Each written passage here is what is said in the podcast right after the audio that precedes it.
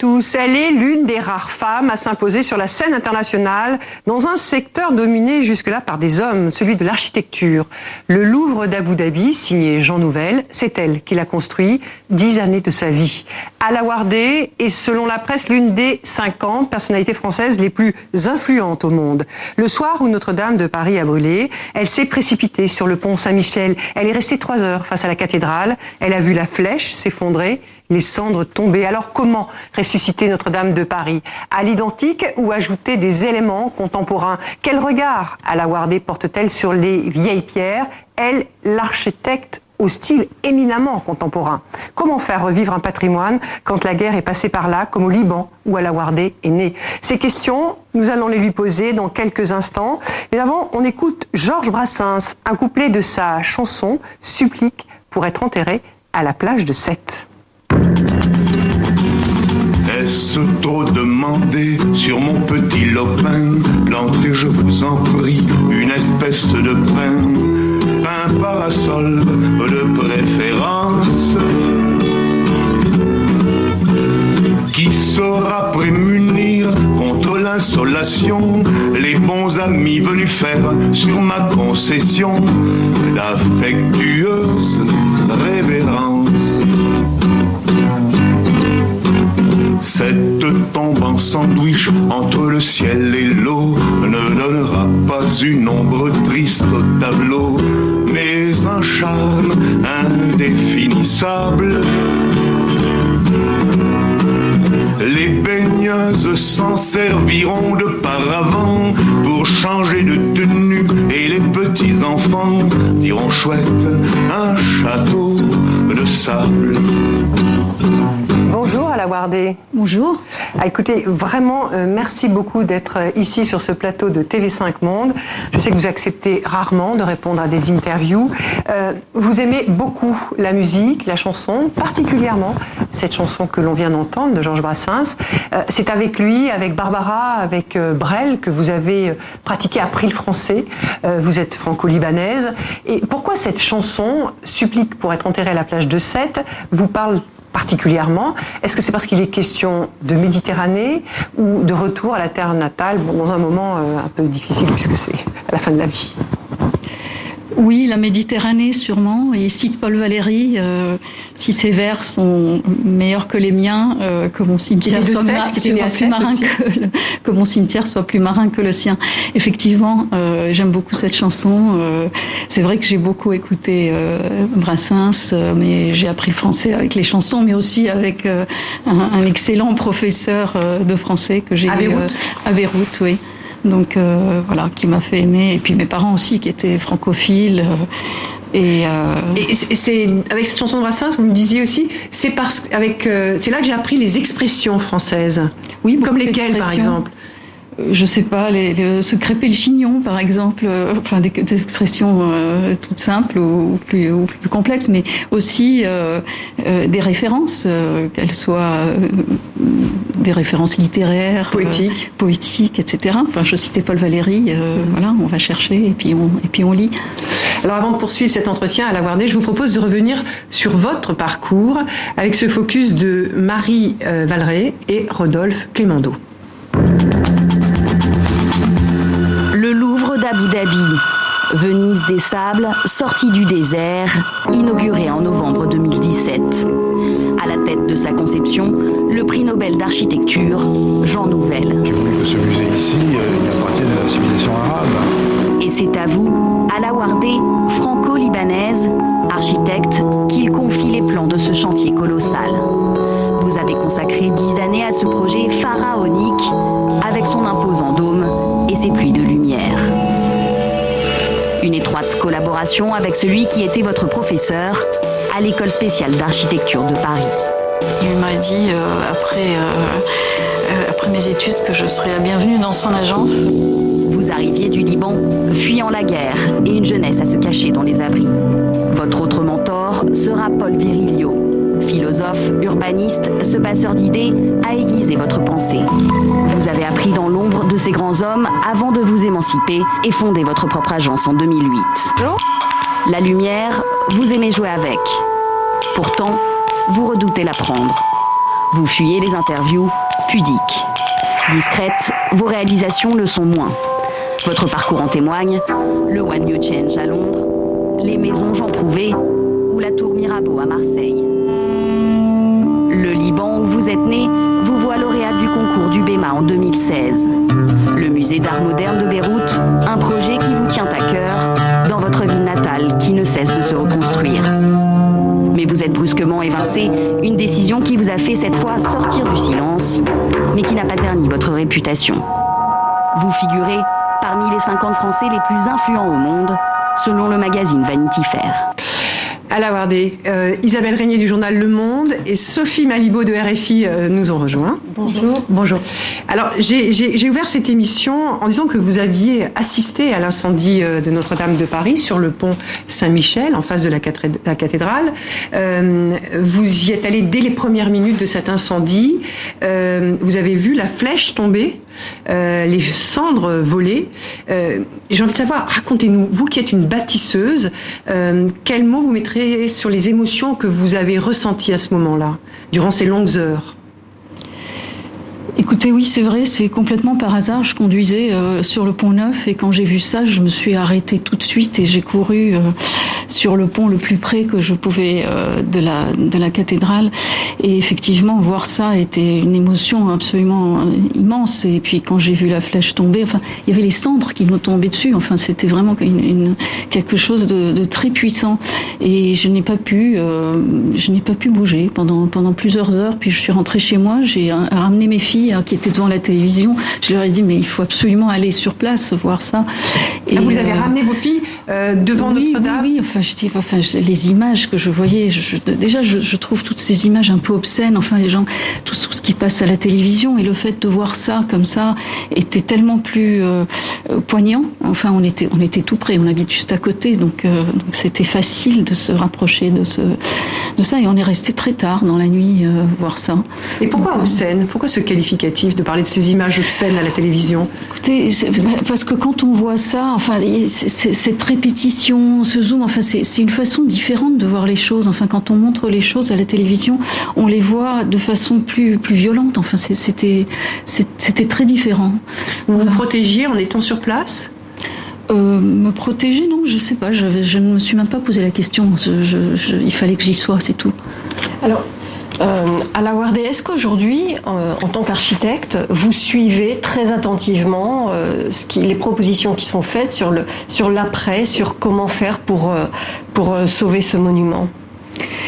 Écoutez, très honnêtement, je n'ai rien lu de tout ça, mais j'ai entendu euh, beaucoup de choses euh, se dire et, je vous avoue que j'étais un peu, euh, j'ai trouvé presque indécent, enfin cette précipitation, cette, ce côté un peu euh, où tout le monde, c'est une sorte d'accélération, on n'a même pas eu le temps euh, de, de, se rendre compte, enfin de, de, faire le deuil de tout ça. Et puis il y a eu cette, cette tous ces architectes qui sont qui ont dégainé leurs flèches les, les uns après les autres.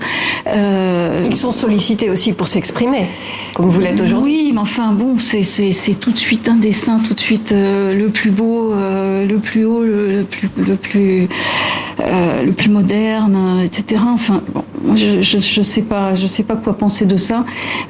J'ai, avec le recul, enfin, je, me dis que il y, a toujours la question, on l'a reconstruit à l'identique ou pas je, pense à. Euh, je me dis, il faut penser au Pierre Ménard de l'architecture. Vous savez, c'est ce personnage de Borges qui a, qui a, réécrit les deux chapitres du Don Quichotte. Euh, je ne sais pas si vous connaissez cette fiction de Borges. Euh, en réalité, euh, je pense qu'il ne faut pas reconstruire la, la flèche de Viollet-le-Duc, il faut la construire. Qu'est-ce que ça veut dire? Ben, C'est différent. C'est voilà, ben, je ne sais pas ce que ça veut dire. C'est trop tôt?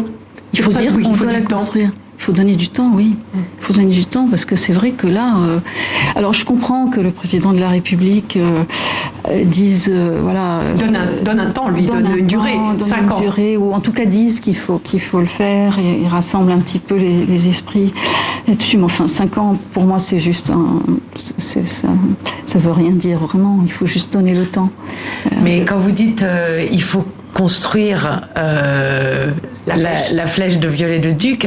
Euh, en tant qu'architecte, est-ce que euh, la situation de Notre-Dame aujourd'hui vous inspire quand même quelque chose? Est-ce que vous avez des images, des idées, une sorte d'impulsion, une envie vous-même de peut-être vous exprimer euh, euh, un jour, même si c'est pas tout de suite. Sûrement, mais pas pas pour la flèche en tout cas. Ah, voilà. Donc, euh, mais, et puis encore, c'est trop tôt. Non, comme ça, je peux pas vous dire non, ça m'inspire. Non, je n'ai absolument aucune inspiration comme ça. Mais à la Wardé, il y a un concours international qui va être ouvert pour, c'est ce qu'a annoncé Édouard Philippe, le Premier ministre, pour la reconstruire cette flèche. Est-ce que vous voulez vous conquérir, concourir, pardon et conquérir peut-être. non, mais concourir. Euh, je pense que je le ferai. Je tout va dépendre un petit peu de, comment ça va se monter ce, concours, mais euh, d'une certaine façon, oui, c'est une sorte de responsabilité. Je ne sais pas du tout ce que je répondrai, mais euh, quand une question comme ça est posée, je pense que oui, c'est une question qu'il faut qu'il faut relever. Oui. Oh, pardon, je voulais revenir sur le débat euh, sur euh, reconstruire à l'identique ou pas. Est-ce que, selon vous, c'est une, sorte de querelle entre les anciens ou les modernes? Euh, C'est pas si évident que ça, parce qu'il y a certains architectes de la modernité aussi qui euh, qui se sont exprimés pour une reconstruction euh, entre guillemets à l'identique. Je pense, je pense par exemple à Roland Castro. Lui, il, a expliqué qu'il fallait vraiment euh, respecter ce, ce monument et, et, il optait plutôt pour une reconstruction à l'identique. Comment est-ce que vous qualifiez ce débat? Est-ce que parce que c'est un monument euh, religieux, euh, ça, ça, crée des conditions particulières euh Non, mais c'est un débat légitime. Enfin, c'est normal que ça divise. Enfin, c'est, vous imaginez, c'est, une question quand même qui est, qui est très large. Voilà, c'est une bonne chose. Bien sûr. Qu'il y ait un débat. Évidemment. Et, puisqu'on parle de cette flèche, elle, était, elle était donc conçue, vous l'avez rappelé, par, par l'architecte Viollet-le-Duc en 1859. C'est 500 tonnes de bois, j'ai pris quelques, quelques chiffres comme ça. 250 tonnes de plomb. Bon, on connaît sa hauteur depuis euh, euh cet incendie vraiment, c'est-à-dire 93 mètres. Euh, Est-ce que vous pensez qu'aujourd'hui on a le savoir pour la, la répliquer exactement? Est-ce qu'on a les Est-ce que c'est possible? C'est une question. C'est une vraie question. les, compagnons du devoir estiment, euh, enfin le, la personne qui est en charge de la charpente euh, chez les compagnons du devoir estime que c'est possible et il affirme même qu'ils ont la maquette. Est-ce que, est-ce que si c'est possible, c'est souhaitable? En tout cas, il y a tous les instruments, c'est vrai aujourd'hui. Donc ce qu'il faut mettre en, en, euh, en pratique, c'est justement les moyens pour faire ça, peut-être. Hein. Et effectivement, des moyens qu'on a aujourd'hui et qu'on n'avait pas euh, à l'époque hein, pour faire ça. Bah, honnêtement, je n'ai pas le savoir pour vous répondre techniquement, mais, mais je pense que c'est un. Oui, c'est une question très technique. Oui. Dans, le débat, il y a une autre question qui se pose euh, et qui se pose certainement euh, pour euh, l'architecte que vous êtes. C'est ce qui a été annoncé, c'est effectivement un concours pour reconstruire la flèche, mais après on peut se poser la question de pourquoi seulement la flèche, étant donné il y, y, a cette idée que la voûte serait reconstruite peut-être à l'identique, peut-être avec les techniques d'antan, peut-être avec même les mêmes matériaux, et que la flèche serait possiblement euh, un objet euh, contemporain autonome. Euh, est-ce que pour vous ça, ça va de soi? Est-ce que, est-ce qu'au contraire, c'est pas quand même une totalité? Enfin, et voire même le, tout l'espace urbain autour de Notre-Dame? Enfin, est-ce que c'est pas l'occasion de penser de manière un petit peu globale? Est-ce que c'est pas un peu étrange de juste penser à cette flèche qui serait, euh, comme vous dites, euh, enfin une sorte de chacun décoche sa flèche. Mais enfin, moi, est-ce que c'est pas un peu Je suis tout à fait d'accord avec vous. C'est un projet global et il faut le, il faut le penser euh, dans sa globalité. Donc la cathédrale est a été construite à un moment. Il faut y amener des interventions contemporaines. et effectivement, il ne faut pas le, se limiter à la flèche, il faut la penser et voir comment aujourd'hui on peut faire évoluer cette, euh, cette construction qui a fait l'objet d'ailleurs d'une série de d'évolutions. Bah, c'est vrai qu'à l'époque de Viollet-le-Duc, Viollet-le-Duc, il a rétabli la flèche, mais, mais Notre-Dame était en parfait état euh, à ce moment-là. Donc c'était une question, la question de la flèche se posait. Euh, Parce qu'elle avait été déconstruite en fait, elle avait été démontée et longtemps. et aujourd'hui, c'est, c'est, plus la même problématique quand même. Et une question peut-être un peu technique, mais peut-être que vous avez une idée. Euh, la charpente en bois, c'est un matériau très lourd. Certains disent que, en fait, on pourrait l'alléger avec une matière comme du titane. On pourrait l'alléger de moitié. Est-ce que, est-ce que ça fait sens sur un monument aussi vieux? Parce que euh, il y a aussi euh, la nécessité d'avoir une pression pour que l'ensemble tienne. Est-ce que ça fait sens d'alléger à ce point-là euh, cette euh, charpente? Écoutez, je ne crois pas trop à ces matériaux. Enfin bon, je pense qu'on peut. Aujourd'hui, il y a une base et s'il faut la renforcer, je pense que la, structure est suffisamment euh, solide, ou en tout cas peut être suffisamment solide pour qu'on puisse reconstruire avec les matériaux qui existent, hein, donc, qui ont existé. En en, l'occurrence, oui. Vous penchez pour la solution reconstruction d'une charpente si en bois C'est la même, bien sûr. D'accord. Il y, a une loi qui a été euh, proposée euh, cette semaine euh, Conseil des ministres hein, pour mettre en place, c'est-à-dire qui donne la possibilité au gouvernement de prendre des ordonnances pour des mesures d'aménagement ou de dérogation pour faciliter les travaux. Alors ça, ça provoque aussi des débats. On dirait tous les débats, c'est intéressant, mais Certains pensent que c'est aussi une façon de faire accélérer euh, ces travaux. Euh, il y a par ailleurs une, une charte, ce qu'on appelle la charte de Venise hein, de 1964, qui elle dit qu'il faut toujours restaurer. Enfin, c'est une son idée, c'est de restaurer les monuments à leur dernier état historique euh, connu. Euh, qu'est-ce que vous pensez vous de cette loi? Il fallait, il fallait une loi parce que c'est c'est assez unique ce qui s'est passé pour Notre-Dame et Notre-Dame de Paris c'est unique et on peut se déroger des textes qui existent déjà. Qu'est-ce que vous, qu'est-ce que ça vous inspire? Euh, écoutez, qu'on fasse une loi exceptionnelle pour un, sujet exceptionnel, ça ne me choque pas. Ça ne vous choque pas? Non.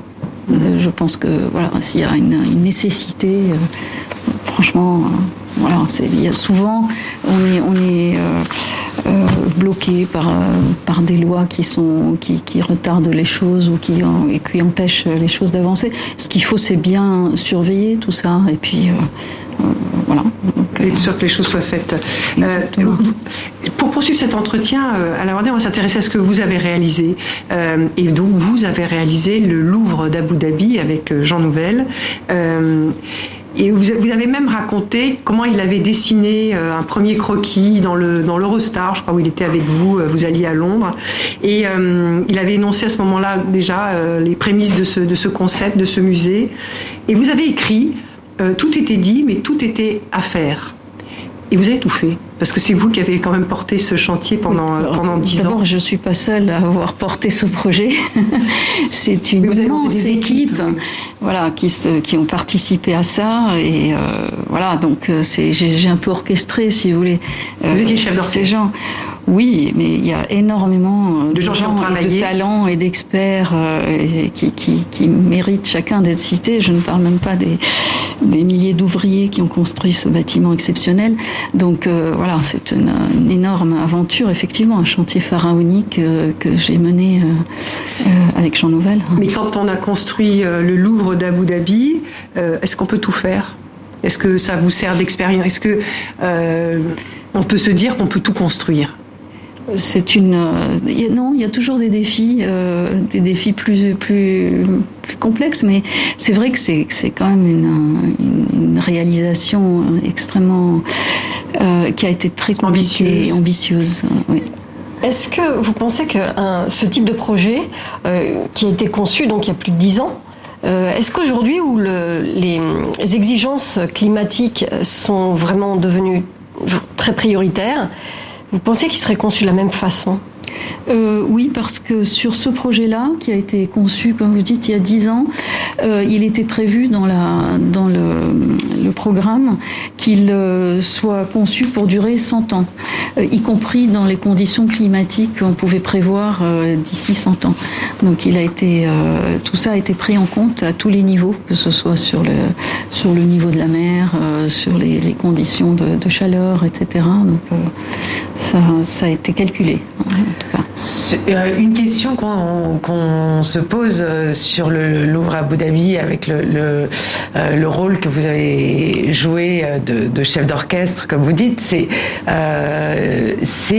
comment euh, s'articule sur le plan créatif en fait votre euh, relation euh, avec Jean Nouvel? Je, suppose que c'est compliqué, mais à, à, expliquer, que sans doute tout n'est pas explicable hein, d'ailleurs.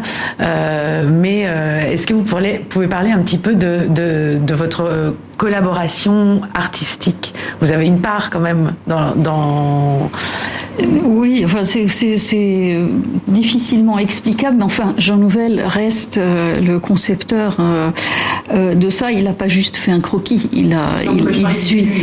oui, oui, oui. Non, mais parce qu'il suit le projet jusqu'au dernier détail et il est extrêmement présent sur le jusqu'au chantier. Donc, c'est une collaboration qui se fait de façon, je, je, ne sais pas l'expliquer, extrêmement complice. on dessine. Jean Nouvel travaille beaucoup, enfin ne dessine peu, euh, mais parle. Euh, et, moi, je travaille beaucoup avec les mots, en fait, finalement, de Jean Nouvel. Donc, on dessine, lui parle, on dessine, et puis il réagit au dessin, évidemment, euh, et puis à tous les détails. Enfin, il est capable de passer des, heures sur un, détail très précis, et c'est un homme de détails.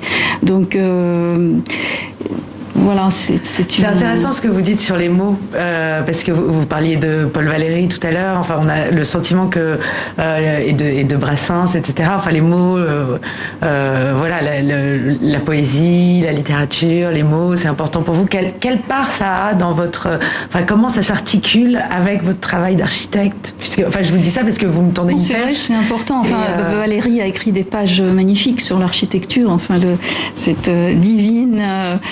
Euh, relation entre l'architecture et la musique, par exemple. Et effectivement, les mots sont très importants. Et pour revenir à, cette relation avec, euh, avec Jean Nouvel, c'est vrai que c'est quelqu'un qui s'exprime de façon extrêmement précise et qui sait, voilà, et donc euh, les mots. et il y a une, une forme d'intelligence des mots pour, pour pouvoir transformer finalement un concept ou, une idée en, en forme. Et si je peux poursuivre là-dessus et rebondir euh, sur ce que vous venez de dire, la, musique aussi, j'ai l'impression que c'est très, enfin, ça a été, c'est très constitutif de, de vous en parler. Par exemple, le bâtiment de Marseille, là, que j'ai dessiné. La tour Mirabeau. La tour Mirabeau est, très inspirée euh, de la musique et de la, et d'une certaine forme de, d'harmonie et de rythme. Euh, ce qui veut dire que vous écoutez de la musique en dessinant? Non, non, je, pas comme ça. non, j'écoute pas en dessinant, mais je, je voilà, je m'inspire de, de structure musicale. vous Structure musicale. Structure musicale. Mais quelle euh, musique vous inspire alors Ah, bah, écoutez, j'écoute beaucoup de musique classique. Enfin, dans le cas, si on, si on cite Mirabeau, enfin, c'est très, euh, c'est tout ce qui est euh, baroque, enfin, Bach, Scarlatti, etc. Enfin, cette, ces, ces, harmoniques. et c'est vrai que je pense à ça souvent quand je, quand je conçois un, un bâtiment. Je suis très inspirée par ces, euh, ces musiques. Moi, je voudrais savoir ce que, vous avez retiré de cette expérience euh, à Abu Dhabi. Euh, les, pays du Golfe, en ce moment, sont Très, sont dans une sorte de, course, de rivalité les uns avec les autres pour la production de choses monumentales. Qu'est-ce que vous en avez retiré? Écoutez, oui, c'est vrai, vous avez raison, mais c'est euh, moi je suis vraiment euh, ravie d'avoir pu participer à cette euh, cette construction de, ce pays qui est Abu Dhabi, donc qui a marqué, donc a voulu marquer sa capitale par un bâtiment culturel et, pas et pas juste un bâtiment, un projet culturel qui était porté par un, accord intergouvernemental. Donc c'était c'était quelque chose de, formidable et de pouvoir participer à ça est, est une, une chance en fait pour l'architecte que je suis. Euh, et c'est vrai pour le Qatar, euh, c'est vrai pour d'autres pays qui sont en train de se euh, aussi de s'orienter comme ça vers les vers les architectes. Comment vous l'interprétez ça, ce, geste de la part de ces pays? Ils, construisent, si vous voulez, leur, leur identité d'une certaine façon et l'architecture y participe. C'est leur identité ou c'est l'image qu'ils veulent projeter à l'extérieur? C'est les deux. Euh, l'identité et ce qui est ce que ce qu'on voit finalement. C'est une façon de l'exprimer, oui. Euh, Alain Wardé, pour, pour, poursuivre dans cet entretien, vous, vous êtes né au Liban hein, et vous y avez euh, grandi jusqu'à l'âge de, de, 20 ans. Vous aviez 10 ans au moment de, du début de la, de la, guerre en 1975. Euh, quand vous êtes parti à 20 ans, vous êtes, arrivé, vous êtes venu en France faire vos études Vous avez choisi l'architecture. Alors, je ne voudrais pas faire la, la, psychologie de comptoir, mais vous aviez besoin de bâtir après avoir vu les destructions de la guerre? Je n'ai pas du tout réfléchi à ça. Je ne sais pas pourquoi je suis tombée dans l'architecture, comme on dit. Euh, oui, sans doute, peut-être. En tout cas, oui. C'est, je ne me suis pas posé la question. Vous pas posé la question. C'était une évidence? Oui, absolument. Oui, oui. mais, mais est-ce que sans savoir d'où ça venait, mais, mais pourquoi l'architecture? Pourquoi vous vous êtes dit, tiens, je, je vais faire... Il y en a qui rêvent de, d'écrire, vous avez cet, amour, cet amour de la musique et des mots, euh, vous n'êtes pas imaginée euh, écrivaine ni musicienne, vous êtes... Euh, j'aurais pu être pianiste ou je joue de la flûte, je suis flûtiste, mais non, l'archi, oui, sans doute, l'envie de bâtir, c'est vrai, de voir que quelque chose se concrétiser, c'est c'est un métier formidable. Et euh, oui, j'habite dans une maison au Liban qui était construite par un, architecte euh, qui est euh, un ami de mon père, qui est une très belle architecture moderne, en béton comme ça, brut. Enfin, je sais pas, sans doute j'ai été imprégnée par cette par cette maison, par cette maison, par cette par ce métier. Et à la Wardé, quel est le regard que vous portez sur le Liban d'aujourd'hui et sur la façon dont maintenant il se reconstruit? Écoutez, je suis euh, euh, assez triste en fait de voir cette euh, cette ville Beyrouth, qui est la ville où j'ai vécu, sans les dire, j'ai envie de dire. Enfin, c'est terrible quand je vois toutes ces constructions. Enfin, déjà pendant la guerre, en fait, à cause de la guerre, on a construit n'importe comment, n'importe où, enfin, de façon tout à fait sauvage. Et puis il y a eu cette, enfin, comme comme dans beaucoup de villes une énorme spéculation euh, immobilière, enfin voilà, et sans aucune vision, et, beaucoup de maisons euh, anciennes, des très belles maisons traditionnelles euh, qui étaient encore là, donc, qui, qui, qui sont toujours d'ailleurs, mais qui sont petit à petit disparaissent avec leurs jardins pour faire place à des tours qui sont voilà, qui sont importées. vous diriez que la destruction continue Ah bah bien sûr. Ah oui. Bien sûr qu'elle continue. Mais d'ailleurs, si vous voulez bien, qu'on va regarder quelques secondes un extrait euh, euh sur une maison qui s'appelle la, maison euh, Boustani. Elle a été construite en 1890 euh, par un architecte italien pour le banquier Salim Habib El Boustani. Elle devait être détruite hein, pour laisser place à une grande construction. Elle a été sauvée par un couple passionné de patrimoine et qui voudra, qui va la restaurer à l'identique. On regarde. Et on la maison avait été rachetée pour un projet immobilier et euh, elle est classée. Donc ils voulaient garder la façade mais faire une entrée et faire des immeubles derrière pour des, des, appartements. Nous avons voulu la récupérer pour la rénover. Malheureusement la guerre fait partie de notre histoire et on ne peut pas l'ignorer. Et euh, quand on a un mélange donc de, ce qui reste, des plafonds magnifiques, il y a des murs magnifiques, des couleurs incroyables parce que la patine du temps est là. Et donc on va essayer autant que possible de garder, de garder ça. Et les endroits, il y a des éclats d'obus, il y a des balles. Mais ça fait partie de l'histoire de la maison. Donc ce serait dommage quelque part de, perdre parce que c'est un, rappel. Et voilà, c'est Beyrouth. Alors, ces, préservations de patrimoine, elles sont rares à Beyrouth, hein, et elles sont, euh, elles sont surtout euh, l'initiative de, de privés. Euh, c'est, on va revenir à cette question de, de la spéculation. C'est ça qui fait que Beyrouth n'arrive pas aujourd'hui à préserver ce patrimoine, ces, ces, ces, ces maisons euh, magnifiques qui, qui sont... Euh, oui, enfin, bon, c'est sûr que bon, c'est des initiatives privées, puis ça coûte très très cher. Enfin, je veux dire, c'est une chance que des gens comme ça aient les moyens de, euh, de restaurer et de la garder, parce qu'effectivement, euh, c'est beaucoup plus rentable de démolir une vieille maison, d'y construire un immeuble, et la loi l'y autorise. C'est ça qui est aussi embêtant, c'est que c'est que potentiellement ce terrain où se trouve cette maison euh, peut accueillir un, une, tour avec euh, beaucoup plus de mètres carrés et qui peuvent avec des appartements qui peuvent se vendre ou s'habiter beaucoup plus cher. Donc effectivement, s'il y avait euh, une loi qui empêchait ça, peut-être que ça serait plus simple hein, aussi. Euh, Isabelle, c'est même aujourd'hui, j'ai le sentiment, enfin pour être allée moi-même à Beyrouth et m'être intéressée à ces questions récemment, que c'est trop tard. Enfin une loi, enfin c'est pas trop tard pour préserver une maison ici et là, mais là, c'est les pâtés de maison qui ont été détruits. C'est un tissu, c'est vraiment un tissu urbain qui a été, c'est comme la continuation de la guerre par d'autres moyens, non Ce qui se. Oui, vous avez raison, mais il n'est pas trop tard. Il y a encore beaucoup de maisons qu'il faut et, des quartiers encore qui sont préservés et qu'il faut, il faut préserver. Donc il ne faut pas se dire que c'est trop tard. Et je pense que s'il y a une, une volonté politique, elle serait bienvenue pour. Mhm pour l'instant, il n'y a quasiment aucun arsenal juridique ou bien les lois ne sont aussi pas respectées Quel est le, Où se situe le problème C'est la loi elle-même qui autorise euh, cette, euh, cette densification et cette densité. Euh. Il n'y a pas de limite de hauteur, par exemple Il y en a, mais elle, est, elle, est, déjà trop importante, que ce soit la hauteur ou la densité. Mmh. particulièrement dans les hauteurs dans le centre-ville, hein, il y a des, ces, tours immenses. Est-ce que vous diriez, vous, que la façon dont Beyrouth se reconstruit ou s'est reconstruit aujourd'hui, ça peut générer de nouveaux conflits euh, en, euh, en encourageant une autre forme de, encore une, du communautarisme, etc. Euh, je, je, ne vois pas ce que vous voulez dire, non, je ne sais pas.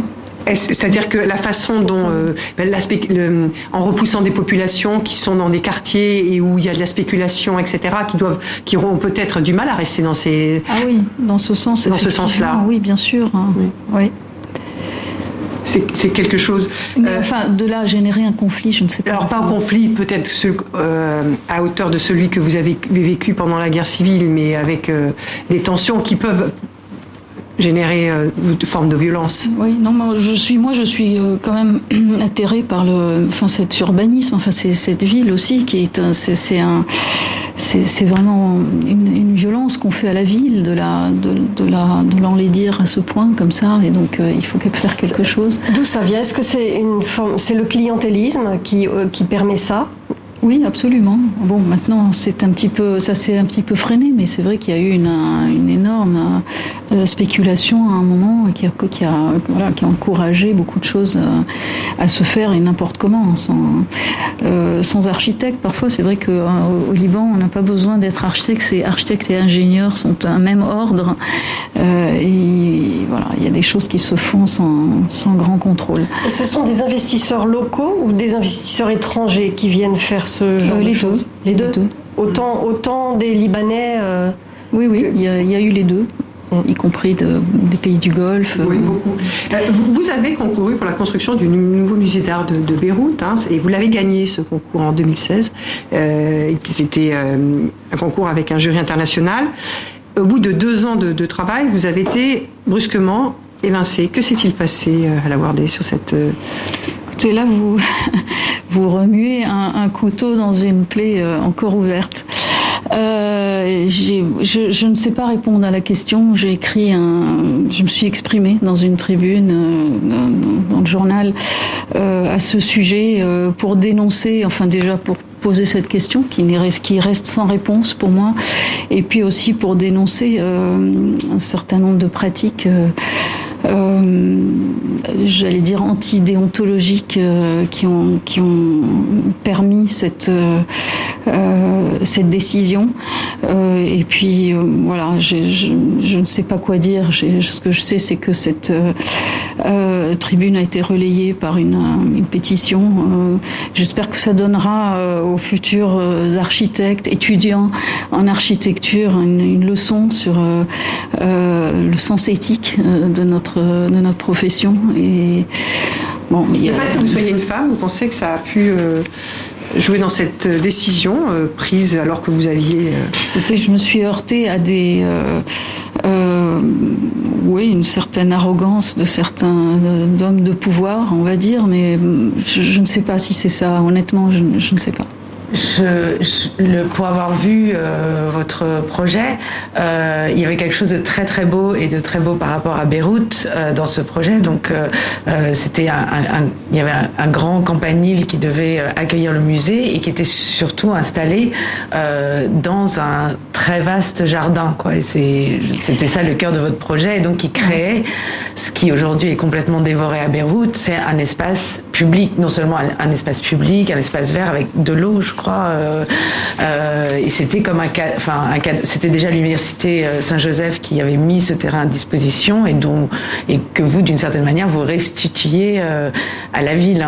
Est-ce que ça, enfin on peut en étant un petit peu paranoïaque ou complotiste, on pourrait presque imaginer que euh, c'est une telle provocation pour les, justement les appétits euh, de la spéculation immobilière que est-ce que vous avez l'impression qu'il y a quelque chose de cet ordre-là? Est-ce que vous savez d'ailleurs par quel projet ça va être remplacé aujourd'hui Oui, oui, ça a été ça a été annoncé, mais effectivement le site est absolument extraordinaire et puis c'est un des rares sites qui se trouve en face du musée national, à la proue de l'université Saint-Joseph. Enfin, et, mon projet, c'était redonner un jardin justement de tous ces jardins qu'on détruit dans cette dans la ville, euh, sur ce site-là, d'y poser non pas juste un musée. C'est vrai que j'ai été au-delà de la question qui m'était posée. Puis c'est un projet que j'ai mûri depuis très très longtemps. Enfin, c'était ce concours est venu comme quelque chose de formidable pour pouvoir justement concrétiser cette idée.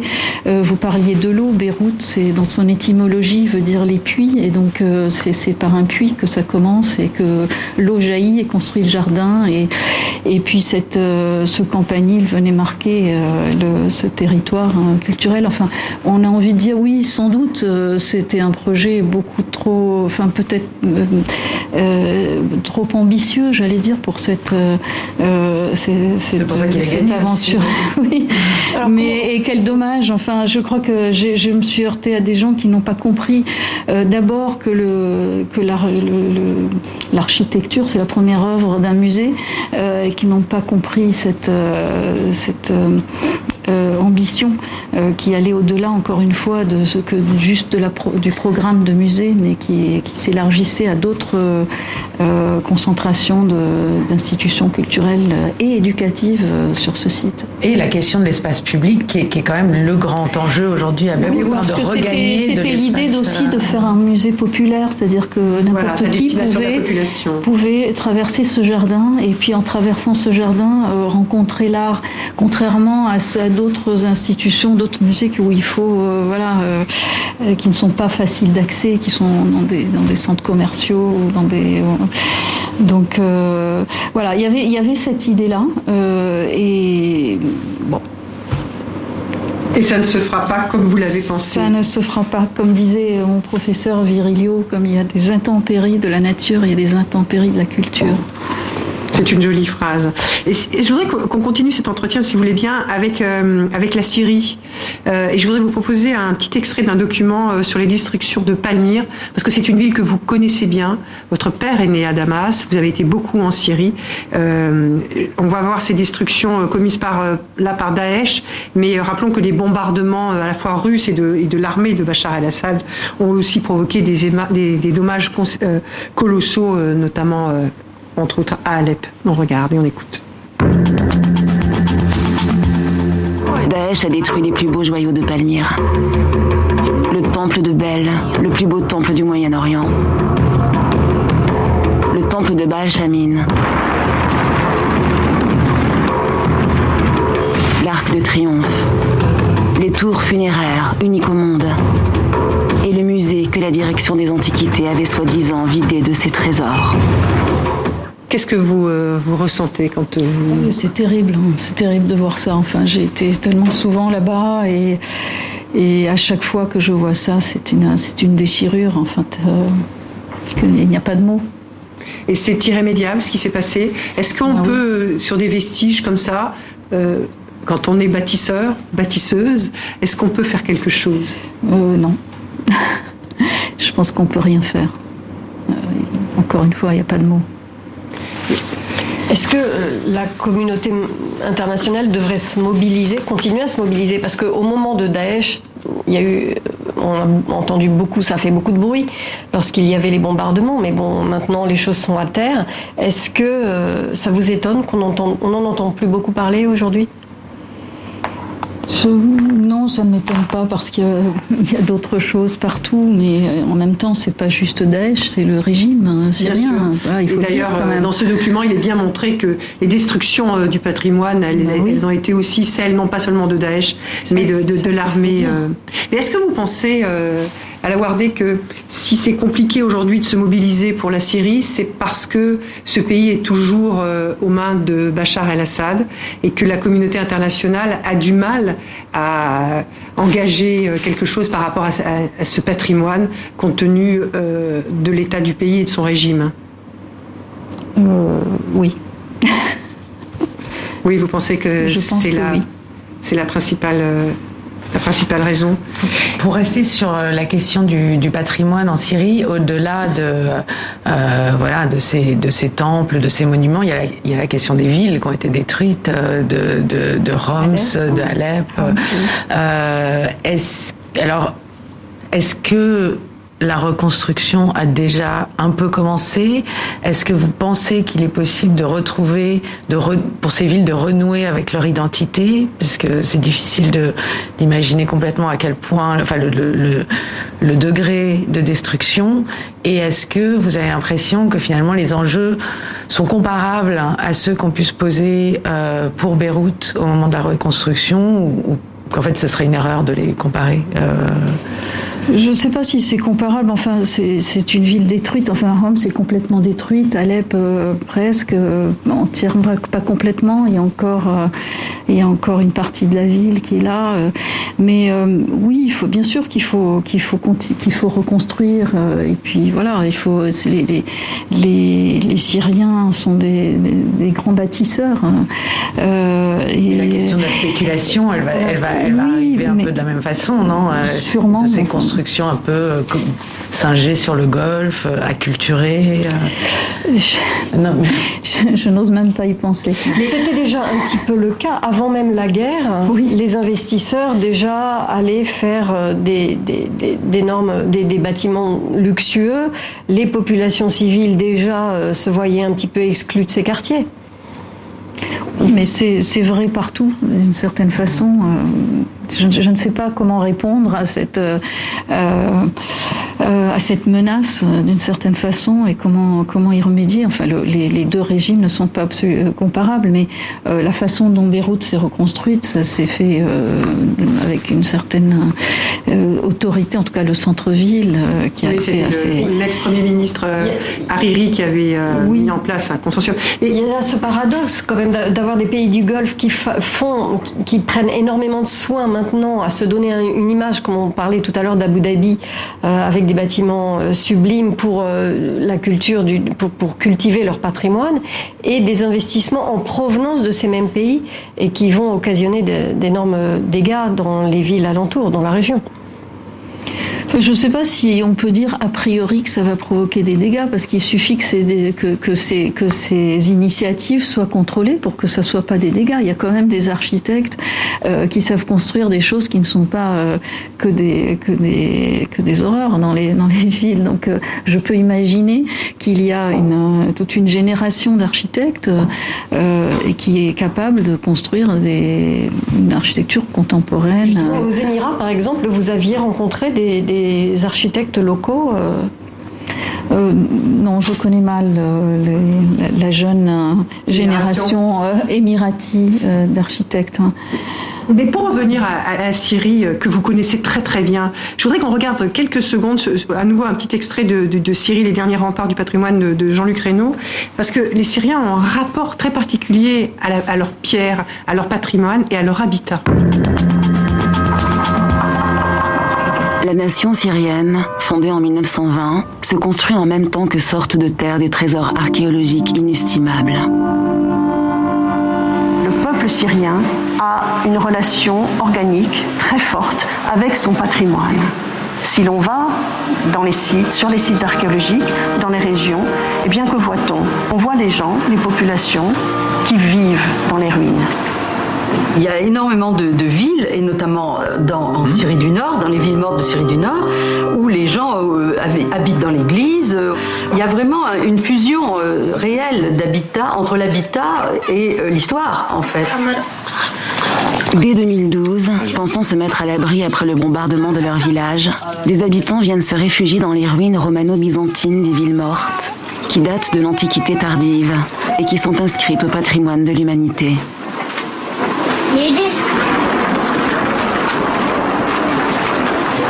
Ce rapport très spécifique que l'on vient de, voir et d'entendre, euh, donc des Syriens à leur pierre, à leur patrimoine, la façon même dont ils l'habitent, dans laquelle ils se réfugient, est-ce que c'est spécifique euh, Est-ce que vous direz que c'est spécifique à cette région, ou est-ce que c'est quelque chose que vous avez déjà euh, lu ou entendu ou vu ailleurs? Je ne sais pas si c'est spécifique à cette région, mais quand on vit dans un, dans un pays comme la Syrie euh, ou le Liban, ou je ne sais pas, peut-être Rome aussi, enfin, qui est, euh, où on est entouré de, de pierres et d'architecture comme ça euh, millénaire, euh, forcément il y a ce lien qui se crée et je comprends, je ne sais pas qui parlait. Alors c'est la conservatrice du, du Louvre hein, et l'historienne. Imaginez le Louvre, c'est pour eux la Syrie c'est un, un champ d'études formidable archéologie. Enfin, il y a énormément de fouilles. Mais c'est vrai, c'est vrai que. Mais je pense que c'est inhérent à la, euh, à la région et n'importe qui vivrait dans, un, dans une région comme ça serait, euh, aurait ce lien un peu viscéral et, et très fort avec la Mais vous, qui vous, vous on, sent, hein, vous aimez la, ce, ce, pays, vous l'avez beaucoup euh, visité quand vous étiez jeune, quand vous viviez au Liban. vous, aimiez, vous aimeriez reconstruire quelque chose, participer? À Damas, hein, oui, sûrement. Enfin, bien sûr. Vous aimeriez Ah oui, sûrement. Et euh, compte tenu de l'état du pays, notamment de, l'état politique de ce pays, c'est possible, vous, vous, pourriez euh, avec la Syrie d'aujourd'hui, travailler dans ce pays euh, Écoutez, je ne me poserai pas la question comme ça. Euh, parce que je trouve que c'est euh, une, responsabilité d'architecte en fait de participer à, à, une reconstruction, une ville comme, comme, celle d'Alep, de Damas. D'ailleurs, c'est une question qu'on ne peut pas laisser ouverte. Enfin, si jamais il y a la possibilité pour moi d'apporter quelque chose euh, et de construire là-bas, euh, je le ferai sans hésiter. malgré le fait que ce soit toujours Bachar el-Assad et qu'il soit un des acteurs de, de, ce conflit qui a fait des centaines de milliers de morts. C'est une autre question. je ne me, poserai pas la question comme ça. Je ne construis pas pour Bachar el-Assad. Je, construis pour les Syriens et pour la Syrie. Et pour la ville euh, que, que, que j'aime. Hein. Damas, oui. Oui que vous connaissez particulièrement bien. Euh, il nous reste une minute trente euh, avant la fin de cet entretien. Hein, ça passait très très très très vite. Euh, très rapidement, vous avez un autre projet porté par Jean Nouvel en Arabie Saoudite.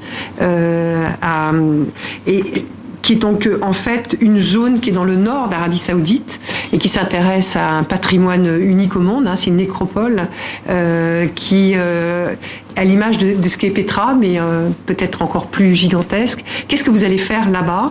Et est-ce que c'est compliqué de travailler avec l'Arabie Saoudite, qui est là aussi un pays qui questionne parfois? C'est un concours qu'on a fait effectivement avec Jean Nouvel dans un site absolument fabuleux. Ça s'appelle Aloula. C'est un site nabatéen qui effectivement est au sud de Petra, en plein centre de l'Arabie.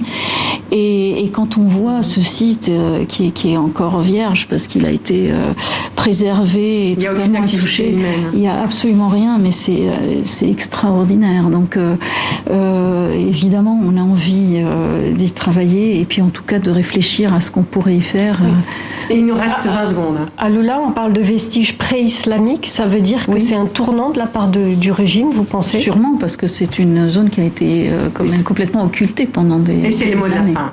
Voilà, je suis désolée euh, de vous interrompre là-dessus, mais nous arrivons au terme de ces 48 euh, minutes d'émission. Merci beaucoup, beaucoup à la Wardé de vous être prêté à cet exercice dont vous ne raffolez